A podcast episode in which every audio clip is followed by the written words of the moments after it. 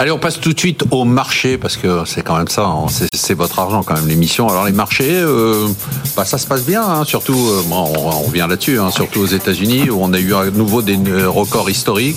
On a eu le CAC 40 qui a progressé de façon spectaculaire vendredi grâce à LVMH, cette boîte qui est vraiment hors sol. le Nikkei qui est en hausse de 7%, la bourse de Shanghai qui est toujours un peu à la traîne. Qu'est-ce qu'on dit sur les marchés, Alain Pitou eh bien, on dit que globalement, et ça fait un moment que c'est comme ça, il n'y a pas de stress de marché. Si on regarde sur les actions, c'est vrai, sur les taux, sur les devises, même sur les comos même les comos qui baissent un peu, les matières premières qui baissent un peu, ça se fait dans le calme. Donc euh, pas de stress de marché. Donc euh, ça c'est plutôt positif. Deuxième chose, les marchés sont toujours coupés en deux. Ça c'est quand même un peu préoccupant. Et de plus en plus. Hein. Et de plus en plus, hein, on l'a vu avec les résultats d'LVMH annoncés jeudi soir avec un marché euh, qui dans la matinée était quand même. Il a emporté le CAC quoi. Exactement. Il a fait. On a la même chose sur les techs aux US. Enfin c'est le marché reste coupé en deux avec toujours la Chine en retard, même s'ils ont annoncé quelques mesures. Donc ça c'est pas c'est pas terrible. C'est pas sain. C'est pas très sain.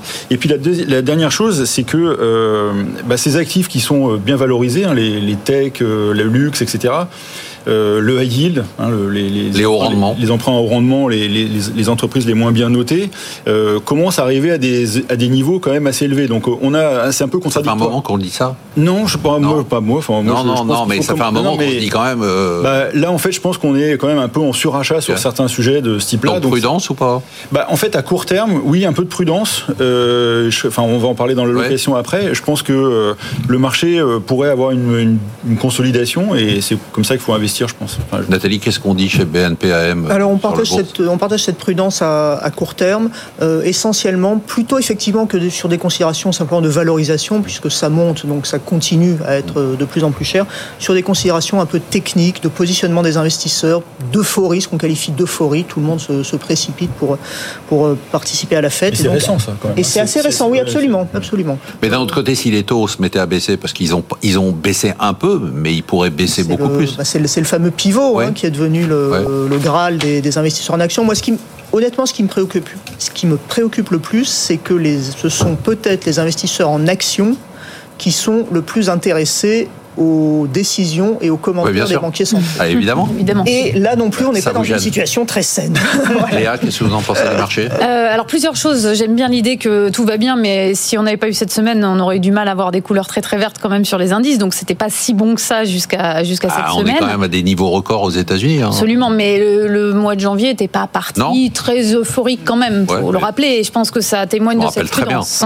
mais après sur les couleurs, euh, moi je trouve qu'il y a des choses intéressantes qui se passent là justement parce qu'on parle LVMH qui a très bien clôturé. Il euh, n'y a pas que LVMH, là, il y a des signaux super qui sortent. La santé, ouais. ça y est, la santé revient. Il y a Lonza qui publiait euh, aussi vendredi, qui a fait une excellente publication et qui marque le tournant de ces secteurs. Donc vous qui... dites que c'est pas hyper concentré comme dit Ah bah non, je trouve pas. Et au contraire, je trouve que ça permet de rappeler que ça fait deux ans que certaines choses ne fonctionnent pas et que ça y est, le point bas est atteint. C'est ce que nous a dit Lonza dans la santé. C'est ce que nous ont dit Givaudan, les leaders mondiaux des ingrédients naturels également euh, cette semaine. Et donc en fait, euh, tous ces secteurs dont on attendait euh, un petit peu de soutien vont marcher dans deux scénarios. Sur le... eh ben alors justement, j'y viens, c'est important. Il y a ah deux scénarios possibles. Il y en a pour longtemps encore Non. Oui. Allez-y. Je fais synthétique, je suis toujours synthétique. Euh, premier scénario, il y a un atterrissage en douceur, tout va bien, et donc une baisse des taux se profile, et ces secteurs-là qui n'ont rien fait vont en bénéficier mécaniquement, ils remontent. Okay. Deuxième scénario, ça se durcit un petit peu plus, la croissance est moins bonne qu'attendue, on est plus sur un scénario de, de baisse euh, des marchés, et là, ces secteurs vont jouer leur rôle défensif. Donc moi, je vois beaucoup de positifs, en tout cas dans les stratégies que j'ai, de tout ce qui n'a pas marché depuis deux ans, qui commence à reprendre des couleurs. Vous avez une idée sur le, la... Moi, j'ai gardé ma casquette macro. Ce que je trouve assez intéressant, c'est aussi avec l'élection de Donald oui. Trump hein, et ses annonces qu'il a fait sur euh, ses politiques et mesures de politique. Euh, vous... oui. ah non, non. ah non, vous avez... non, non, c'est noté. Non, non, mais lapsus révélateur. On verra. Euh, il a quand même fait quelques quelques annonces de politique économique, même si on sait que ça peut beaucoup évoluer, qui concernent justement le fameux consommateur américain. Donc on, a, on en a beaucoup parlé avec le protectionnisme. Il faut savoir qu'au premier mandat, hein, ces électeurs ont perdu 10 à 15% de pouvoir d'achat à cause de ces mesures. Donc là, c'est beaucoup plus radical. C'est vrai que ce sera assez intéressant de voir comment le marché va pricer ça euh, ces, pro ces prochains En tout cas, mois. ce qu'on a noté, c'est que vous, vous, annoncez sa victoire. Je n'annonce pas sa victoire. C'est un lapsus.